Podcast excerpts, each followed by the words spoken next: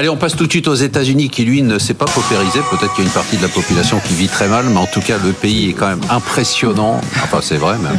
Le pays est vraiment impressionnant. Les chiffres, 3,1% de croissance. On parlait ici, hein, ici sur ce plateau. Euh, alors, moi, je craignais une récession aux États-Unis. Je me suis complètement planté. Ce sera pas la prochaine. La vous l'avez dit, hein, pas de récession. Ouais, vous l'aviez dit. Non, mais je, et moi, je fais mon autocritique. 3,1%, c'est rare. 3,5% hein. au dernier trimestre.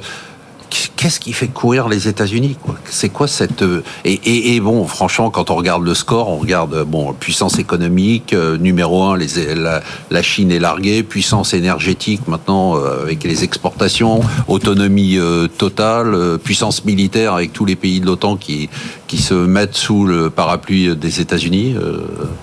Nathalie? Ah bah, À court terme, ce qui explique la, la résistance étonnante de l'économie américaine, puisque nous aussi, comme de nombreux économistes, il y a un an, on s'attendait à une récession, mais on était en bonne compagnie dans, ce groupe, euh, c'est le consommateur américain. Alors qu'il soit de classe moyenne ou de classe supérieure, probablement de classe moyenne aisée en tout cas, il consomme. Et pourquoi est-ce qu'il consomme ce consommateur?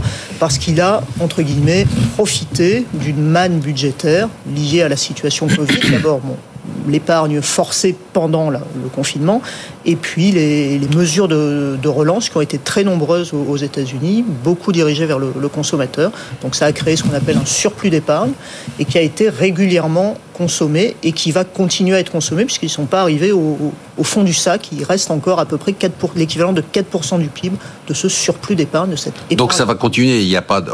je veux dire, il peut y avoir un peu de ralentissement, mais, mais ça reste une machine qui... C'est difficile d'imaginer un effondrement soudain de l'économie américaine, d'autant plus difficile que sur le marché du travail, qui est normalement euh, un élément qui doit, entre guillemets, craquer quand une banque centrale resserre si fortement, si rapidement sa politique monétaire, sur le marché du travail américain, on voit quelques signes de rééquilibrage, mais là aussi, c'est beaucoup plus lent que, que ce qu'on qu'on anticipait. Même si vous n'anticipiez pas de, récession, vous êtes impressionné par la performance des États-Unis Oui, impressionné parce qu'il y a quand même un ralentissement important de la croissance mondiale, donc on s'attendait qu'il y ait plus d'impact ah aux États-Unis. Donc c'est vrai qu'il y a vraiment l'élément du consommateur américain. Nous, c'est vrai que quand on regardait les acquis de croissance, on le voyait déjà, puisque ce surplus d'épargne euh, reste. Et là, ils ont une politique budgétaire euh, colossale, hein, même par rapport à ce qu'il fait en Europe. Et puis la différence par rapport à nous, c'est qu'ils consomment. Hein on a un taux d'épargne de 17%.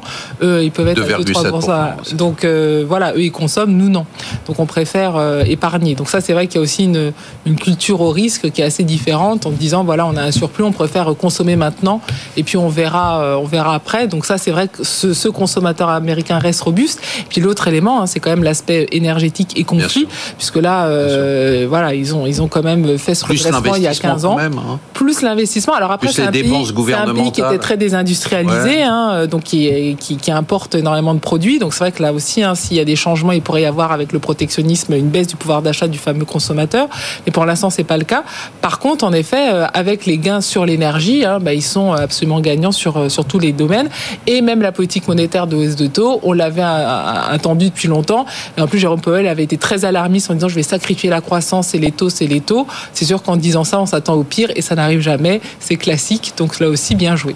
Mais est-ce qu'il n'y a pas aussi un, parce que quand on regarde, ce qui est très frappant, c'est la confiance des ménages. Elle est très forte. Est-ce qu'il n'y a pas un modèle américain quoi bah, Le modèle, c'est pas d'épargne. Donc, c'est vraiment dès qu'il y a un surplus, on consomme jusqu'à temps qu'on n'ait plus rien. Parce qu'on pense que l'économie sera toujours résiliente et que de toute façon, on aura des taux de croissance qui seront supérieurs par rapport à l'Europe. Où on est tout le temps en train de se dire oui, mais aussi en Europe, euh. on dit ça, mais c'est vrai qu'en Europe aussi, quand on chute, on chute beaucoup moins bien. Et quand vous avez des crises aux États-Unis, en termes de conséquences, on a dit économiques et sociales, c'est aussi beaucoup plus difficile, notamment pour les classes moyennes.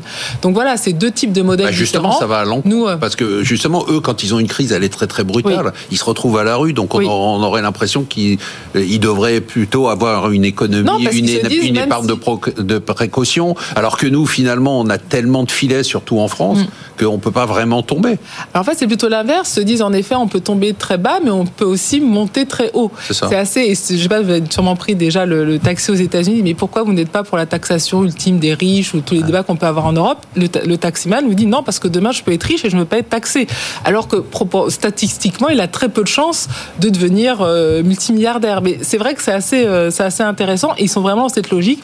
On consomme et demain, on a une économie qui est résiliente et qui, en plus, hein, reste euh, l'économie qui domine encore la scène internationale. Et qui domine de, plus en plus. Avec le dollar. Alors, peut-être pas de plus en plus. Bah, hein. Moi, je dirais quand même Quand on voit le fossé avec la Chine. Euh, bah, euh, quand même, la Chine, en tout cas, depuis 20 bah, ans, a quand même. devait les rattraper, on n'y est pas. Hein. Pas encore, mais bon, il y a quand même un. Vous y croyez, vous, mouvement jour, là, Pas demain, mais à moyen long terme, dans certains secteurs. Euh, alors après, il y a le problème de l'énergie. La Chine aussi a beaucoup de défis démographiques, etc. Voilà. Donc, mais c'est pas aussi les modèles de croissance et régimes politiques identiques. Donc, Léa, ça vous impressionne? Oui, oui, ça m'impressionne et je pense qu'il y a un terme qui n'a pas été évoqué, c'est aussi la, la, rapidité de rebond dans tous les segments qu'il y a aux États-Unis, dans le marché de l'emploi. Donc cette peur, elle n'existe pas aussi parce qu'on n'observe jamais de, stagnation. Ah, parce qu'il n'y a pas de filet non plus, c'est-à-dire ah, marche ou crève. Exactement. Si, vous n'y allez pas. Euh, c'est presque une culture, c'est une bah culture qui est différente. C'est une culture du risque, d'ailleurs qu'on sent même dans les investissements. Hein. Alain, vous n'avez pas d'idée là-dessus? Si, si, le... deux choses. La, première, c'est que malgré la hausse. Euh, non, non, mais je. ouais, il s'en fout. Je n'écoute plus j'écoute pas en fait, j'ai mon idée. Donc euh, euh, les conditions financières, c'est-à-dire qu'en en fait on voit euh, la Fed qui a fortement monté ses taux, ça, ça a vraiment altéré le marché de l'immobilier, mais le reste de l'industrie, le reste de l'économie a été finalement assez peu touché parce que les conditions financières restent bonnes. Ils ont continué d'embaucher, etc. Donc ça c'est le premier point. Et puis il y a eu les injections budgétaires. Il y a quand même un ça, déficit oui, tout à fait. Oui, c'est énorme et ça a été plutôt bien fait. Donc c'était favorable à l'investissement. Et puis l'autre point, on en a vaguement on a commencé à l'évoquer sur le pétrole, c'est-à-dire qu'en mm. fait, euh, là, pour ça, ruisselle vraiment la richesse euh, venant du pétrole. Et on regarde, amusez-vous à regarder euh, comment ça a évolué sur, par, par État américain. Les États américains les plus producteurs de pétrole sont ceux qui ont fait 7-8% de croissance l'année dernière. Donc c'est et avec également un par un. Donc vous êtes d'accord avec moi, il faut développer. Ah bah à fond, mais je suis à fond pour le. et charbon un peu. Mais voilà, c'est la réalité.